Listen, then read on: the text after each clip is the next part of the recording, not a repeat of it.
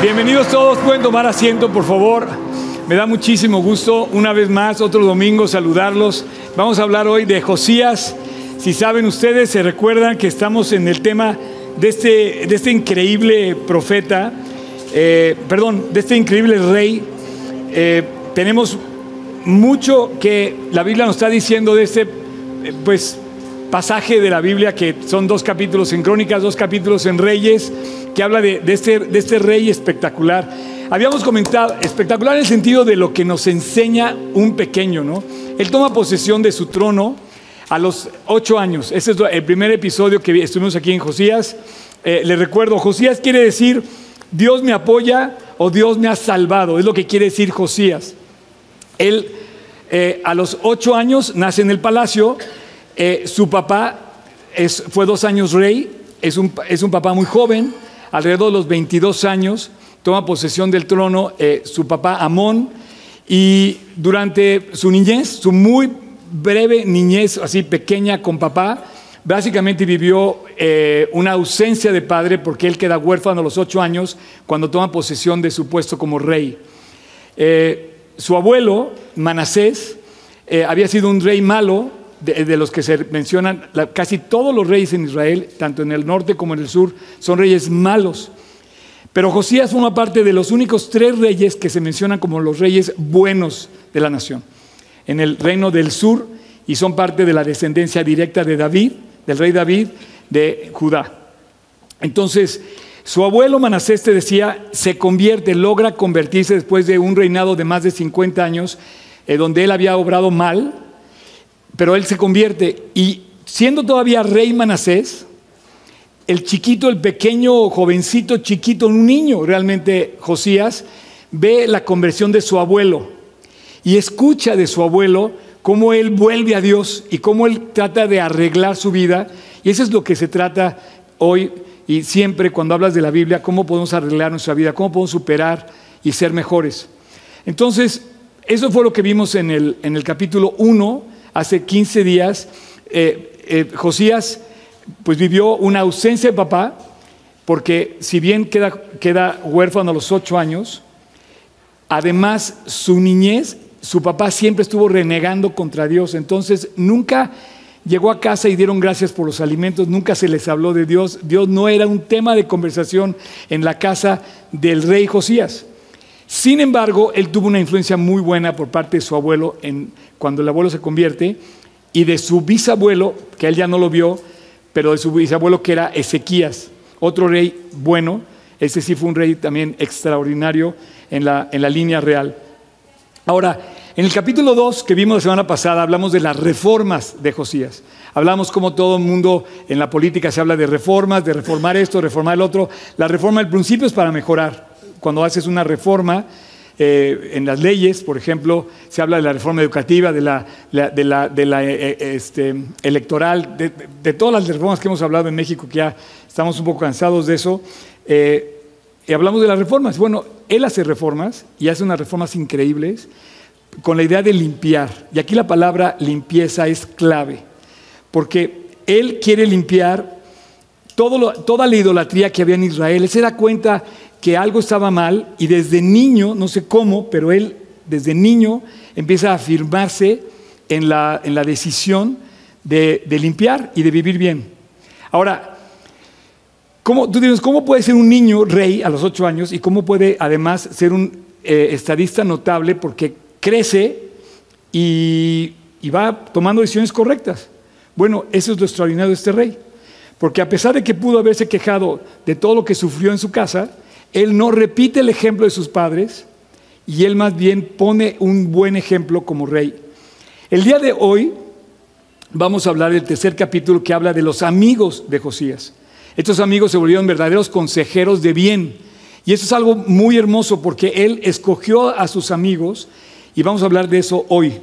Ahora, quisiera hacer un pequeño disclaimer de la semana pasada. Quiero hacer una, pues no corrección, sino más bien quiero hacer una aclaración. Yo hablaba de la limpieza del corazón, aunque está bien que limpiemos todo, pero estamos hablando de temas del corazón, que no, que no guardes nada en tu corazón. Y es ahí donde guardamos las cosas más sucias muchas veces. Entonces, cuando yo decía, que si, que si debes pagues, pues así que en todo sentido, paga. Y dice la Biblia que, no, que la única cosa que puedes deber es amar a la gente y que eso nos vamos a morir con esa deuda, amando a la gente.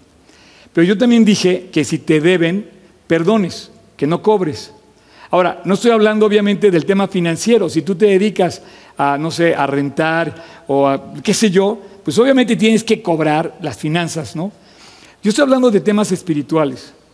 Si te deben, por ejemplo, hay gente que no le ha perdonado a, su papá, ¿no? La deuda de, que los abandonó, por ejemplo. No lo cobres. Es fácil decirlo, pero sé que es una prueba, pero si, si tú te la vives cobrando, te vas a volver o un amargado, en donde vas a poder solamente recordar la deuda y es que mi papá me hizo y cada día que te pregunte vas a volver a sacar el tema, o te vas a volver un hipócrita. Porque si no perdonas de corazón, vas a fingir que perdonas, pero realmente vas a estar haciendo lo que no estás viviendo en el corazón. Entonces, eso es una de las aclaraciones. No estoy diciendo que no cobres, si te dedicas, digo, hay cosas que tienes que cobrar, eh, pero bueno, eh, las semanas que vienen vamos a hablar de la Pascua que él celebra, que es una cosa increíble, cuando encuentran la ley después de 350 años que estuvo perdida la ley de Dios y él la, trae otra vez al pueblo. Vamos a hablar de cómo funciona eso. Vamos a hablar otros capítulos de una profecía que él cumple. Él 350 años atrás, es, eh, eh, eh, objeto de una profecía que se hace sobre él, inclusive dan su nombre sobre él, y vamos a hablar de esto. Y finalmente vamos a terminar hablando de todo, el entorno político, que es súper interesante lo que está pasando con, con, todos los pueblos vecinos de Israel, vecinos de Judá. Él inclusive conquista ciertas zonas del reino del norte, y vamos a hablar de esto ya para cerrar, y vamos a hablar de su muerte. Él muere a los 39 años de edad, y reina 31 años. En esta imagen que, este, preparamos para ustedes, básicamente eh, estamos en una escena en donde tú y yo podríamos estar en cualquiera de nuestras casas. Podríamos estar en un Starbucks tomando café con nuestros amigos, podríamos estar en tu casa, en tu oficina. Pero esta sala es, es, una representación del Palacio Real y aquí hay dos personajes que son los amigos más notorios de los que yo quiero hacer mención hoy, que nos van a dejar la enseñanza de hoy. Sin embargo, aparte de estos dos amigos, tuvo, calculo que otros tres, que son personas increíbles que menciona la Biblia, como la profetisa Hulda, que se menciona ahí, lo vamos a hablar después específicamente de ella. Eh, se menciona el profeta Nahum. ¿Alguien ha leído Nahum? Nahum, levante la mano. Fíjense que esa es más o menos la estadística. Dicen que Nahum es uno de los, creo que es el segundo libro menos leído de toda la Biblia. Entonces, este, el día que lleguen al cielo y se encuentren con Nahum y les pregunte, oye, hice mi libro, voy a decir, este, pero bueno, eh, Nahum fue otro amigo de, Josías y Habacuc, otro profeta menor también. Pero quiero enfocarme en estos dos personajes. Eh, más o menos si te ves, uno es más grande, el, aquel tiene como ya, como que ya tiene barba, estos dos son jovencitos. Eh, el, centro es Josías, es nuestro, es nuestro rey, el objeto de esta enseñanza. Eh, Josías, ya para estas alturas en donde estamos, anda como en los 18, 20 años. yo hice encuesta cuando estábamos hablando de los niños. ¿Quién tiene aquí 18 años? Levante la mano. Eso. Uno, dos, tres, cuatro, cinco. ¿Quién más? 18. ¿Ok? 19, 20. Ok. Bueno, imagínense qué es tener 18 años. Muchos se quejan porque es la edad en la que los jóvenes empiezan a ser como rebeldes, como que ya no obedecen, como que se guardan, como que no quieren decir, como que ya no le hablan igual al papá, ya se esconden un poquito, ya no quieren, ya quieren tener cierta independencia.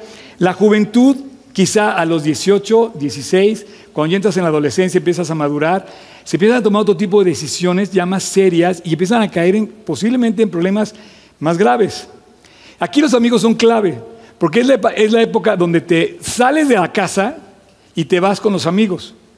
Entonces, cuando hablas de un hombre de 18 años, 19 años, posiblemente estás hablando de tu casa en donde en donde ya las cosas ya no es el niño que es siempre sonriente, que siempre está obedeciendo, que siempre jala contigo, y ahora el que empieza a ser rebelde, eh, y necesitas tener buenos consejos, porque a esa edad es donde posiblemente, justo que se eligen los amigos, puedes elegir mal, puedes elegir malos amigos.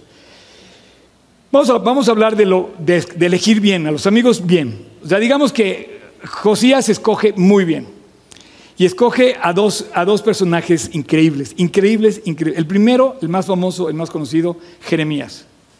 Jeremías es el que está de este lado, de su lado derecho, pero en su lado izquierdo. Y Jeremías, curiosamente, es un, es un, es un personaje muy especial en la Biblia, es un profeta mayor es un hombre extraordinario, es un hombre que además es contemporáneo justamente de Josías. Nacen prácticamente en el mismo momento, quizá un año o dos antes Jeremías. Eh, si quieren vamos a leer el primer versículo de la carta, del, libro de Jeremías. Lo podemos leer, por favor. Dice, las palabras de Jeremías, fíjate bien, síganme por favor, es bien importante, hijo de Hilcías, de los sacerdotes que estuvieron en Anatot, en tierra de Benjamín, palabra de Jehová que le vino en los días de quién? ¿No se oye? Es nuestro rey, ¿no?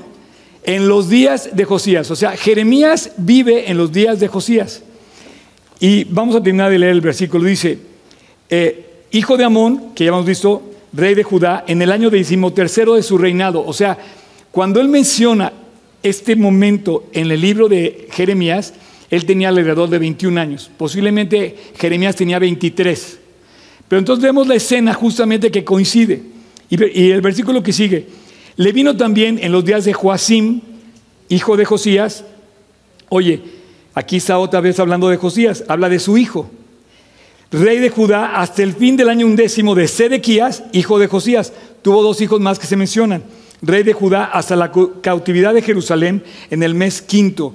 Quiere decir que Jeremías vivió la tragedia, la gran debacle, la invasión, la guerra, donde finalmente el rey Nabucodonosor destruye Jerusalén. Esto sería terrible. Imagínate que nos quitan nuestra casa, matan a todo mundo eh, y además nos corren de México. Imagínate que pasara eso que tuviéramos que huir del país, ya no nuevamente de la ciudad, sino huir del país. Y él, Jeremías es testigo de esa, de esa eh, gran, eh, digamos, tragedia en la nación. Y desde el 586 antes de Cristo, Israel sufre un destierro de su tierra. Sin embargo, Josías no le tocó vivir esto. Él muere en el 609 digamos, muere unos 15 años antes y deja su descendencia que son aquí, Josías, perdón, Joacim, el primero fue Joacás, el segundo fue Joacim, Joaquín y después Sedequías, fue el último rey de Israel. Sedequías, pueden volver a poner el versículo del 3, 1-3, Sedequías fue el último rey de Judá, bueno, fue el último rey de toda la historia de los reyes y fue el hijo de Josías.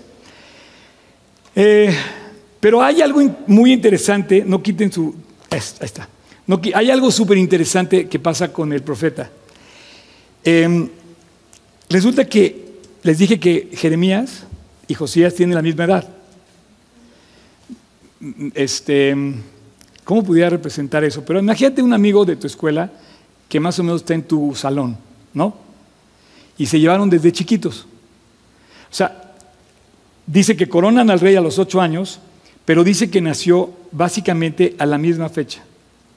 Esto, suena muy interesante porque en la conversación del palacio, pueden volver a poner otra vez la conversación, debió haber habido en algún momento una, una conversación en donde el rey le dice a su amigo o a sus amigos, oye, es que soy rey y soy muy pequeño pero tengo que tomar decisiones. Y aquí es donde sale el amigo bueno, Jeremías, a decirle, tómalas, Dios está contigo. Fíjate lo que dice el versículo 6 de Jeremías. Capítulo 1, versículo 6. Y yo le dije, ah, Señor mío, Señor Jehová, he aquí no sé hablar porque soy niño.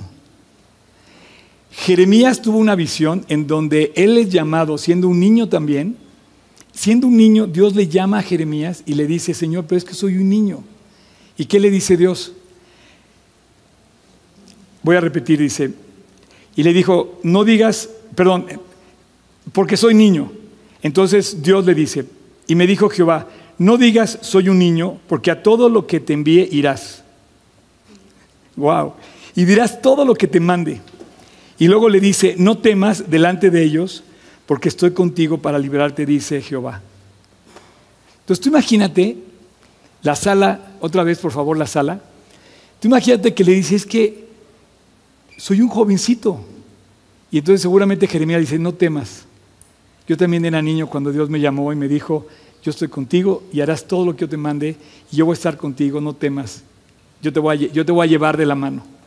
Entonces, esas conversaciones de aliento son esas conversaciones valiosas de esos amigos valiosos, de esos amigos escasos, de esos amigos que tenemos que ser, que nos alientan a buscar a Dios y a tomar decisiones a favor de Dios.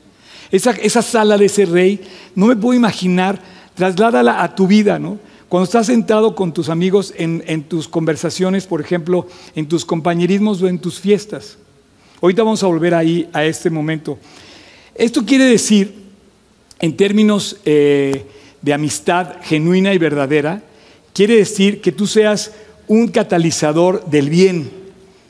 Un catalizador del bien, puedes poner por favor lo, que podríamos definir como un catalizador. Jeremías fue un cuate que apoyó a su amigo rey y lo aconsejó para tomar decisiones valientes a favor de Dios.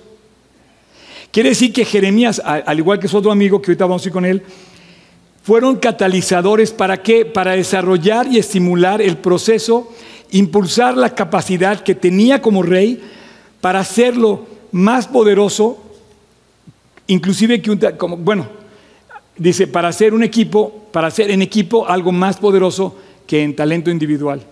O sea, hay catalizadores químicos y de repente fórmulas químicas que pones un catalizador y provoca una reacción.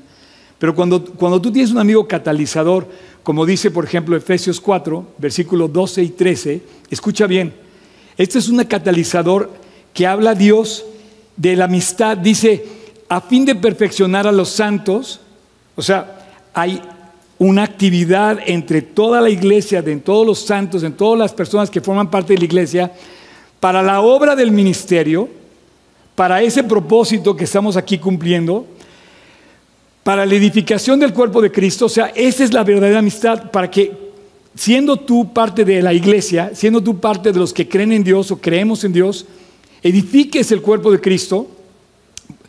Eh, ¿Puedes volver a regresar al 12, por favor? Gracias. Dice, para edificación del cuerpo de Cristo. Aquí la palabra clave es edificación y cuerpo. Cuando formas parte de un cuerpo es una unidad. Ahora sí, versículo 13. Hasta que todos lleguemos a la unidad de la fe al conocimiento del Hijo de Dios, a un varón perfecto a la medida y la estatura de la plenitud de Cristo.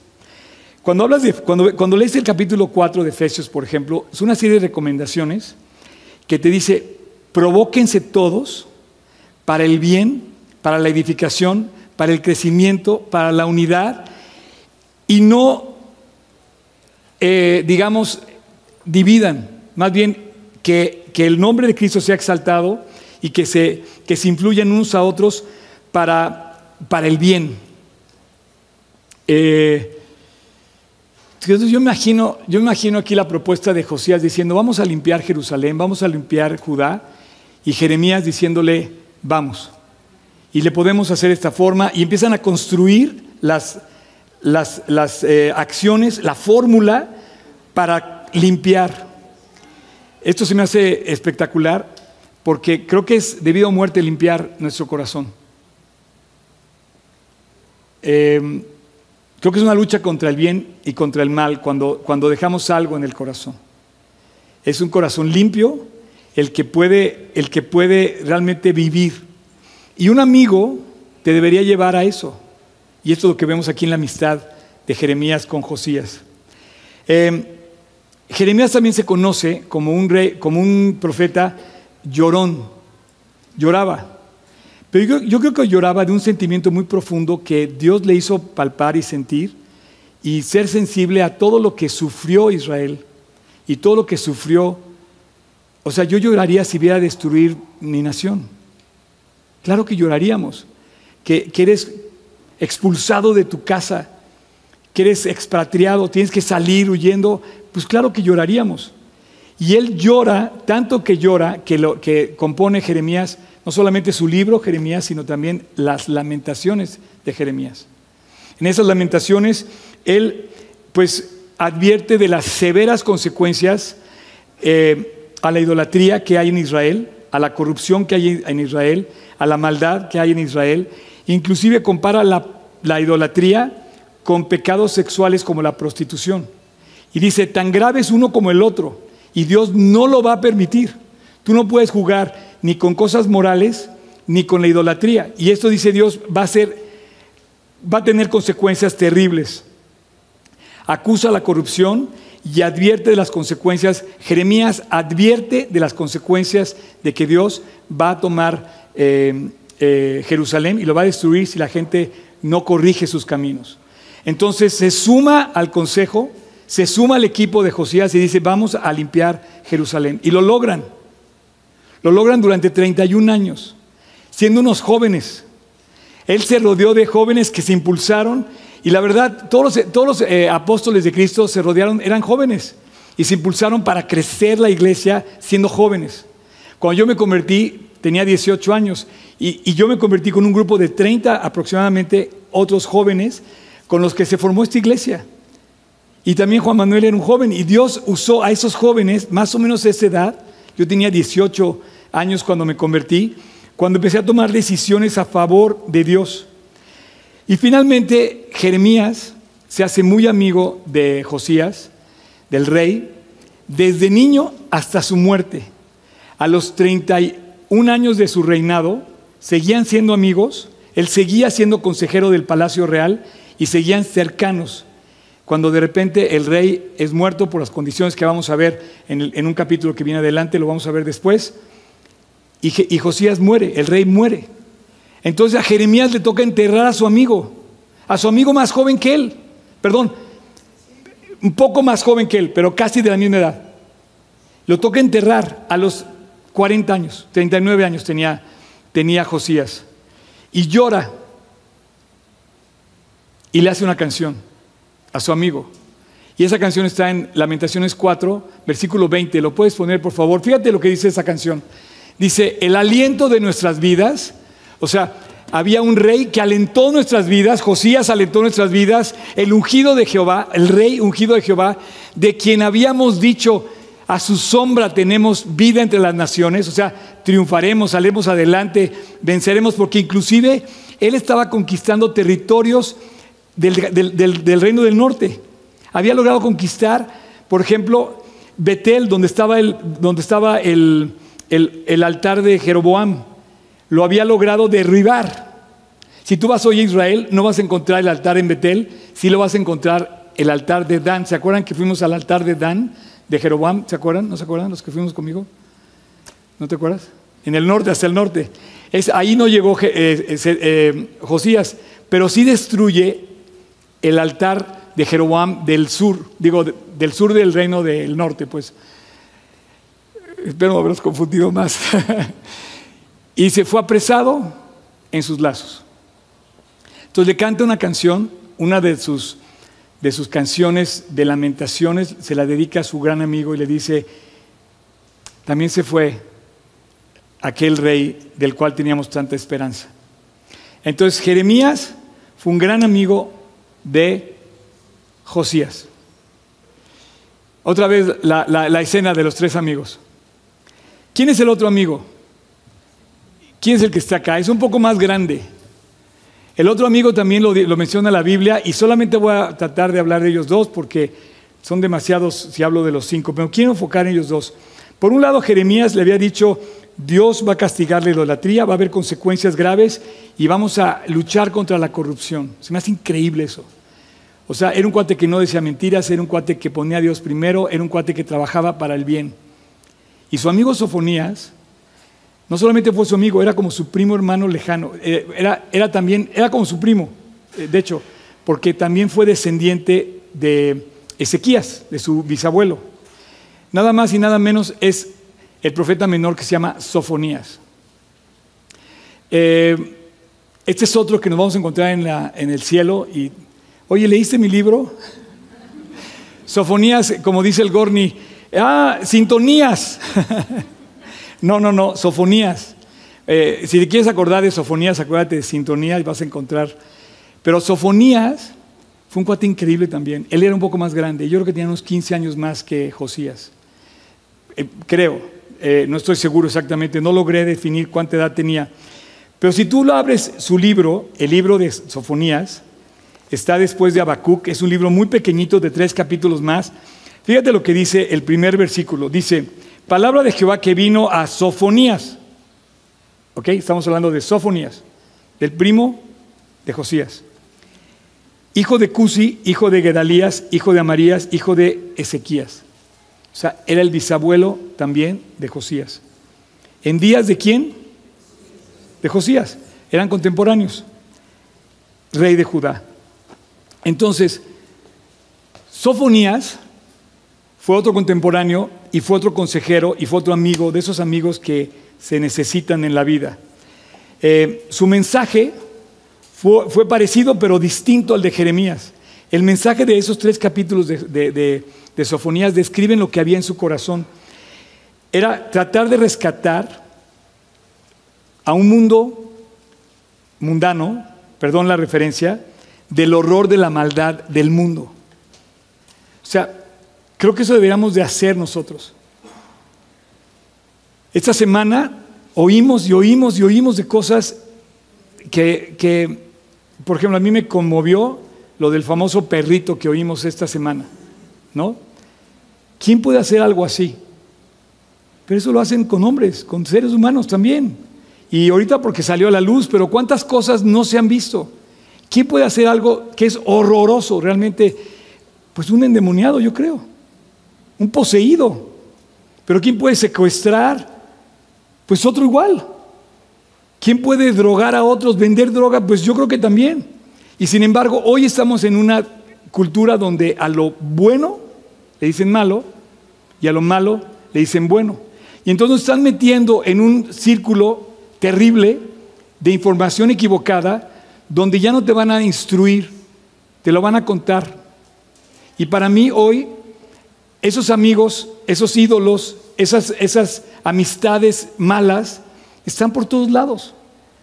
Es el que te invita a pecar, el que te invita a tomar, el que te invita a decir una grosería, el que te invita a drogarte, el que te invita a ver una cosa que no debes ver, el que te invita a robar, el que O sea, ¿quién hace todo lo malo? Pues alguien que jala a otro y entonces se junta con otro. El otro día me habló una mujer y me dice, o sea, imagínate esto, ¿no? Contesto y es una voz de una mujer, papá, papá, me están secuestrando. Y yo, ¿Cómo te explico? que no tengo hijas, ¿me entiendes? Este, y, la verdad es que me, alenté porque yo colgué el teléfono, pero debí haberle, debí haberle hablado a esa persona diciéndole que estaba, que estaba mal. Pero reaccioné después de colgar, porque esa persona estaba coludida con otra para que entonces tú caigas en una serie de extorsiones. Bueno, ¿quién hace esto? Es un equipo que trabajan para mal. Bueno, esos no son amigos. Esos nunca van a ser tus amigos. Si te dijeron que vas a encontrar libertad, que te vas a hacer rico, son los peones de la esclavitud más grande, porque son los esclavos de todo eso.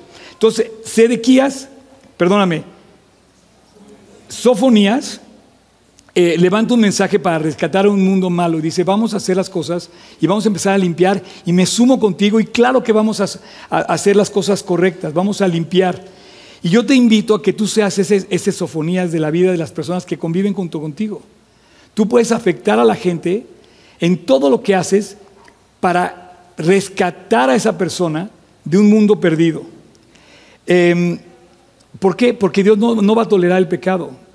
Dios no lo va a tolerar. Es algo muy claro en la Biblia que entendemos que Dios no va a tolerar las cosas horribles que hacen los seres humanos. Las cosas que hacemos los seres humanos no las hacen los animales. O sea, a un animal no se le ocurre matar a otro animal como se le ocurre hacerlo a un ser humano.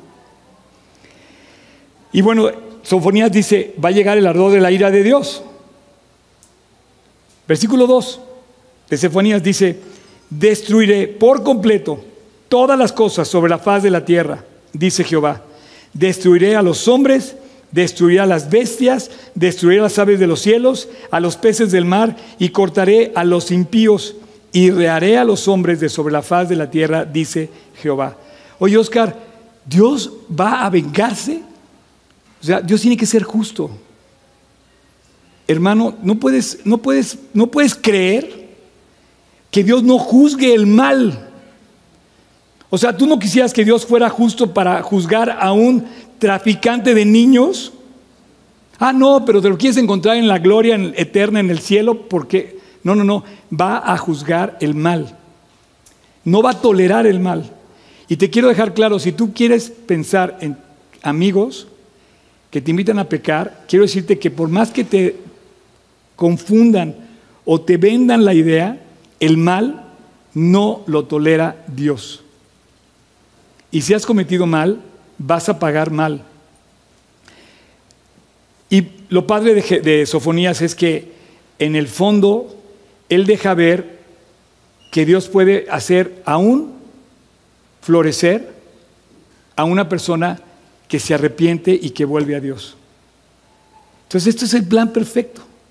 O sea, de repente ves a un rey y a un grupo de jóvenes que están hablando de algo súper enriquecedor, hasta que lleguen a la unidad de la fe, a la medida de un varón, de la estatura, de la plenitud de Cristo, que es la imagen de Dios. Y de repente ves una reunión que se convierte en una súper reunión edificante. Y yo te quiero decir una cosa, es ahí donde se luchan las batallas, en tus reuniones. Te voy a preguntar, ¿a qué reuniones vas? ¿Cuáles son tus fiestas? ¿A qué reuniones asistes? ¿Cuáles son tus compañerismos? ¿Qué reunión te, invitan? A los, graduados, ¿cómo te fue en la graduación? ¿Hasta cuántos te tomaste, no? Bueno, esa no es la medida perfecta de un varón perfecto. La lucha a muerte es en la fiesta, no es aquí. Aquí no estamos, este no, es el, este no es el campo de batalla, señores. Aquí nadie está peleando con nadie, todos se portan muy bien. Saludas al otro, le dices, hola, Dios te bendiga. No, el campo de batalla es en tu fiesta, en el antro. ¿Qué haces? ¿Qué haces ahí? Bueno, te voy a decir una cosa, si alguien te invita al antro, estás en un terreno de una batalla campal y mortal. No tienes nada que hacer ahí. Es más, oye Oscar, pero entonces la vida cristiana es aburrida. No, hermano, la vida cristiana, no conoces lo que es la vida cristiana. Por eso estás en el antro, te conformas con un cacahuate. De veras, el antro es más de lo mismo. Hay que tomar, decir groserías, bailar y hacer todo lo que no es la verdad. Finges, presumes de lo que no tienes, finges lo que no tienes, haces lo que...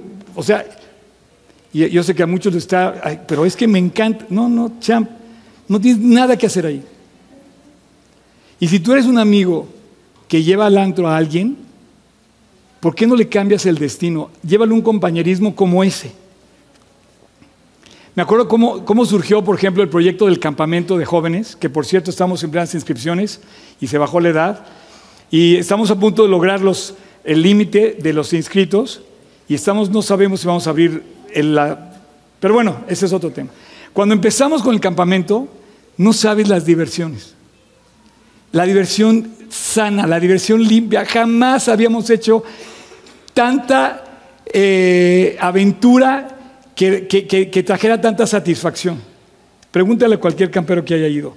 Entonces, el campo de batalla, donde tú vas a luchar con tus amigos y por tus amigos, no es aquí.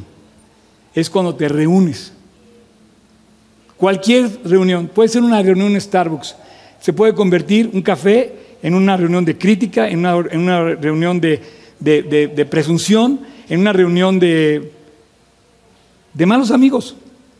Un amigo, y con esto vamos a, a, concluir. Si quieres pasar, por favor, Pato. ¿Cuál es la aplicación práctica de un amigo? Todos tenemos amigos. Y es más, en la edad, eh, te puedo volver a preguntar la edad, me dijiste 18, ¿verdad? 17. Esa edad. Digamos, es la edad donde empiezas a escoger tus amigos, donde se empiezan a ir ya solos, no sé, ya salen solos a cierto lugar, salen solos acá, ya no van con los papás, ya no quieren que los papás vengan, ya no quieren tener nada con los papás. Pero esa edad es clave. Y es donde tú puedes ser esos amigos influencia, para bien. Eh, la primera aplicación con la que podemos concretar el tema de hoy es que te debe quedar claro que por más que te venda la idea o que tú le vendas la idea a un amigo, Dios no toma pecar a la ligera. Tú pecas, estés donde estés, a escondidas o a la luz pública, Dios va a traer consecuencias sobre tu vida. Con amigos o sin amigos. Con una multitud que esté a tu lado, pero, ¿qué te quiero decir con esto? Peligro. No hagas amigos en el mundo. Los amigos del mundo tienen una, tienen una razón de ser. Ve y ayúdalos a salir de ese mundo y háblales de Dios. Pero no te pueden jalar al mundo. Y a esto me lleva a la conclusión de la aplicación, bueno, ¿qué es un amigo? ¿Qué es un amigo? Y quiero decirte que yo aquí en este cuarto tengo varios. Tengo varios amigos que de verdad, desde el día que los conocí hasta la fecha, siguen siendo mis amigos. Y no es fácil encontrar un amigo. Un amigo de verdad. Un amigo de esos que te llevan a Dios, que te acercan a Dios, que te invitan a buscar a Dios, como Jeremías y Sofonías con el rey. Bueno, un amigo no es alguien que juega contigo en un antro. No creo que sea un amigo. Un amigo es alguien que puede jugar contigo a la luz pública, a la hora del día, cuando puedes divertirse y que pueden gozar sin hacerle daño a nadie. Un amigo no es el que te entretiene nada más. No, es un amigo el que te construye. Un amigo es el que te levanta, el que te acerca a Dios, el que te ayuda a levantar tus ojos para Cristo.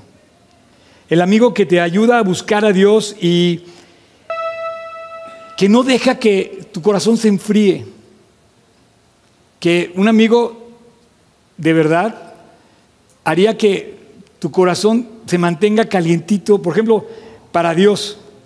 Yo veo así a los maestros, ¿no? A los maestros de la Biblia, que te invitan siempre a acercarte a Dios están continuamente invitándonos, eh, pero a veces estamos limitados, pero estamos continuamente tratando de hacer esa labor.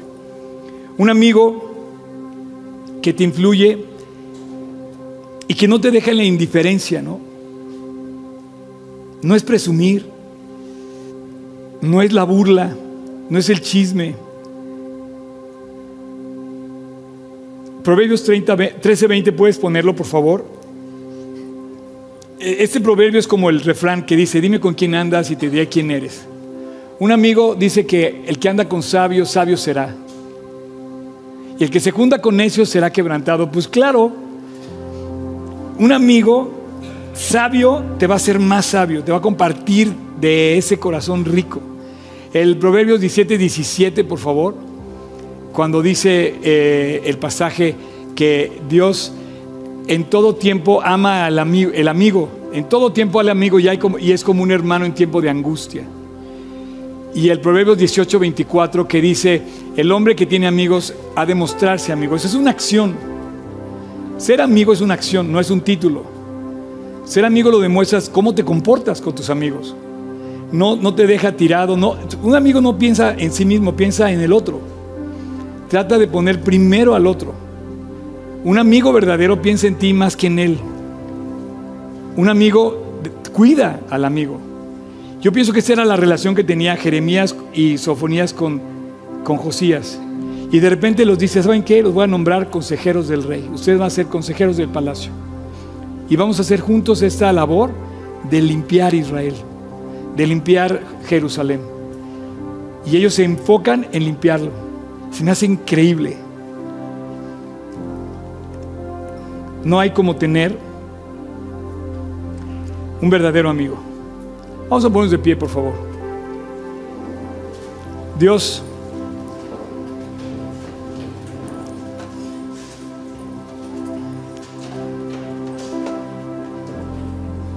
gracias por darnos amigos.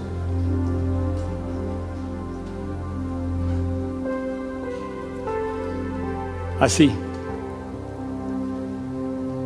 Y yo te quiero pedir, Dios, que todos los que me están escuchando en este momento no descansen hasta que encuentren a esos amigos.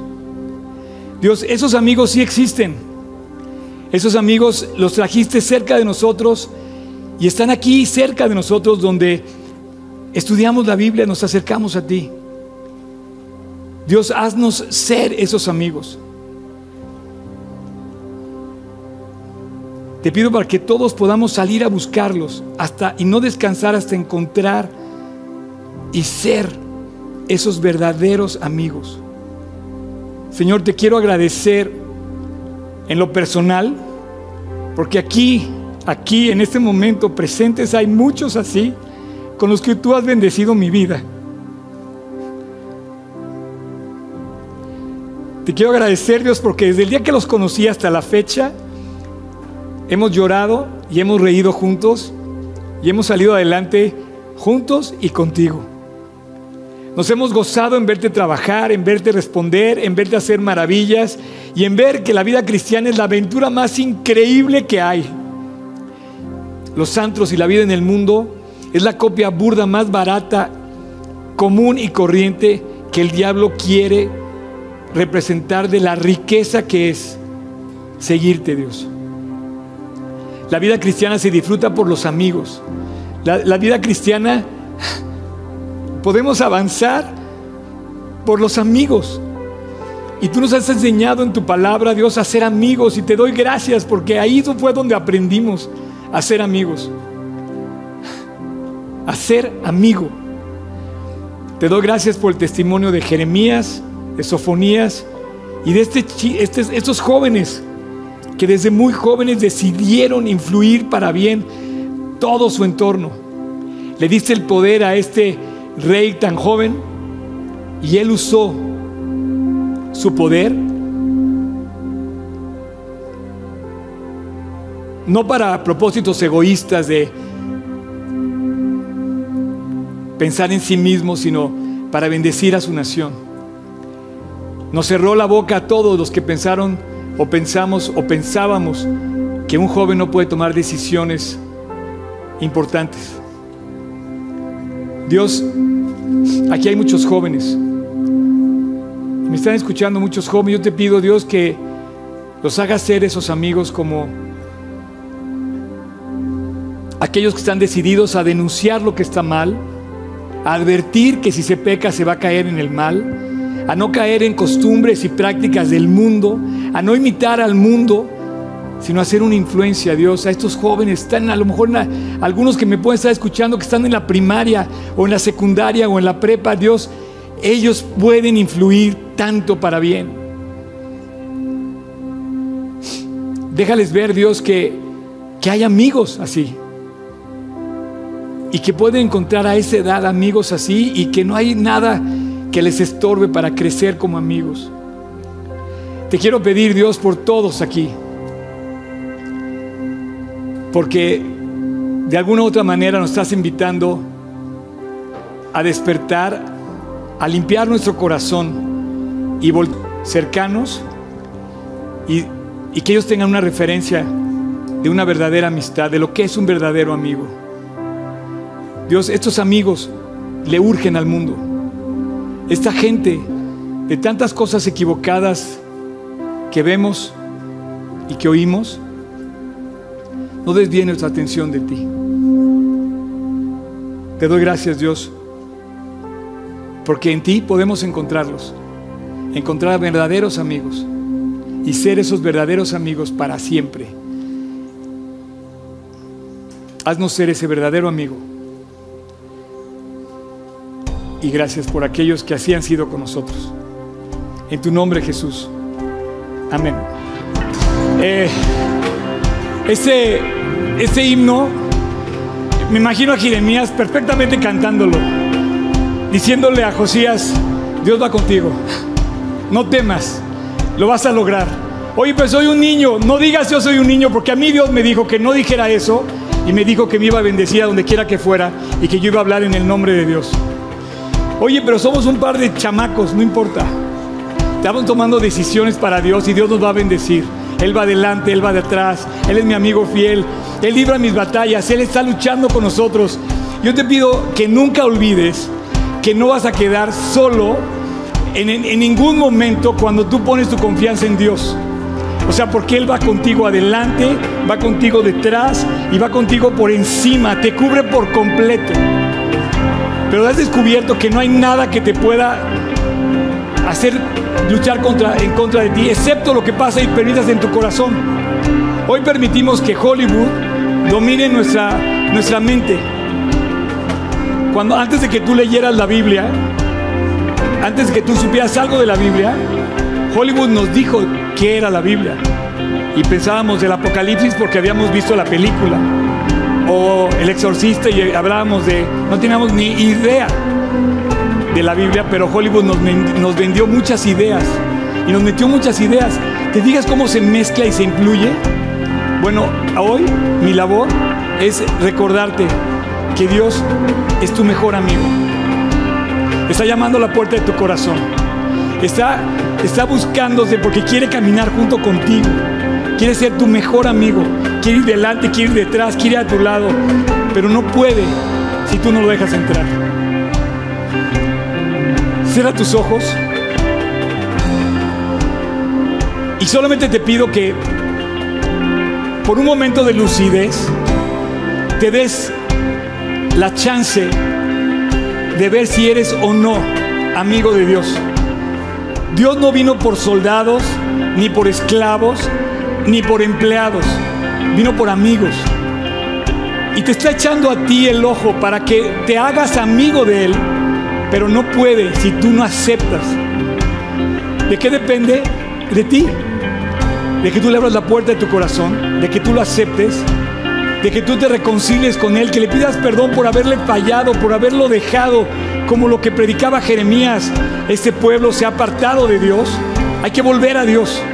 Y hoy, aquí donde estás o quien me esté viendo, tienes que volver a Dios. Dios está llamando a la puerta de tu corazón como el amigo que te busca para rescatarte y para salvarte. Si hoy quieres, depende de ti. Cierra tus ojos y con tus ojos cerrados dile, Señor, perdóname. Perdóname porque me he alejado de ti. Y voy a hacer una oración para que tú, tú se lo pidas. Que vaya adelante, que vaya detrás, que vaya en tu corazón por el resto de tu vida. Que tú y Él sean amigos. No, no quiere empleados, no quiere soldados, no quiere... quiere amigos que se amen, Él y tú. Y ese es el mejor amigo, tu Salvador. Y te dice que quieres y dice, yo soy lo que te va, todo lo que te va a salvar. De tal manera amó Dios al mundo que dio a su Hijo unigénito.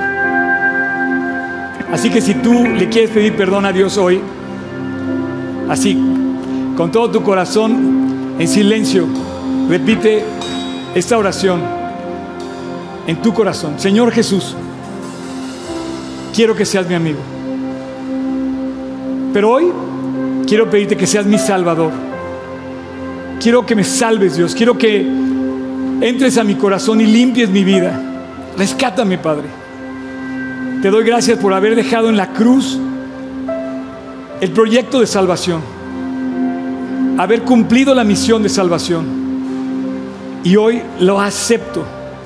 Acepto que tú moriste por mí. Y hoy te recibo en mi corazón, Jesús. De hoy en adelante quiero caminar contigo en mi corazón. Hoy te hago mi Salvador para siempre. Y a partir de hoy quiero seguirte con todo mi corazón. Quiero seguirte obedeciéndote y te hago mi Señor, mi gobernante. Y quiero seguirte como amigo. libre, voluntario, deseando cada vez más aprender de ti. Y te doy gracias, Padre, porque a partir de hoy tú vas conmigo, delante y detrás, en mi corazón, para siempre, hasta la eternidad. A partir de hoy, Dios, soy una nueva creación, una nueva criatura, perdonada, amada, limpiada por la sangre de Cristo. Hoy te recibo en mi corazón, Dios. Acepto tu sangre, acepto tu perdón y a partir de hoy tú vas conmigo para siempre, hasta el día aquel que me encuentre en tu casa, en la eternidad, contigo. Gracias por la cruz, gracias por haber muerto en el Calvario, gracias por la salvación, Jesús. En tu nombre te lo pido. Amén. Muchas gracias por acompañarnos en esta transmisión. A nombre de todo el equipo de G36 Polanco, esperamos sinceramente que haya sido de aliento. Te pregunto, ¿ya estás echando mano de todo el material que está disponible para compartirlo? Aprovechalo y compártelo. Te invitamos a que compartas todo lo que hacemos, que finalmente es llevar el Evangelio a otras personas. Estamos en todos los canales de streaming, YouTube, Spotify y especialmente te invito a que descargues nuestra app y active las notificaciones para que tú eches mano de todo el material disponible que tenemos para ti. Y muchas gracias por tus oraciones, tus aportaciones y tu servicio. Finalmente, servicio estamos todos invitados a llevar la palabra de Dios a los que están cerca de nosotros, pero lejos de Dios. Así es que hay que hacerlo y si esto te sirve, aprovechalo, úsalo. Puedes descargar todo el material también en gt16polanco.org. Gracias por tus aportaciones, que finalmente la iglesia tiene necesidades y tú quizás has sido de aquellos que han ayudado para que esto se lleve a cabo. Gracias, gracias de verdad, síguelo haciendo. No estoy pidiendo dinero de ninguna manera, es con toda libertad, pero si tú te quieres sumar, súmate en gt16polanco.org diagonal aportar. Y finalmente, muchas gracias por tus oraciones. La iglesia debe ser casa de oración y Dios nos invita a ser casa de oración. Así es que no dejes de orar para que Dios nos guarde limpios, fieles y asidos a la palabra de Dios. Súmate orando, aportando, sirviendo y nos vemos hasta la próxima. Dios te bendiga.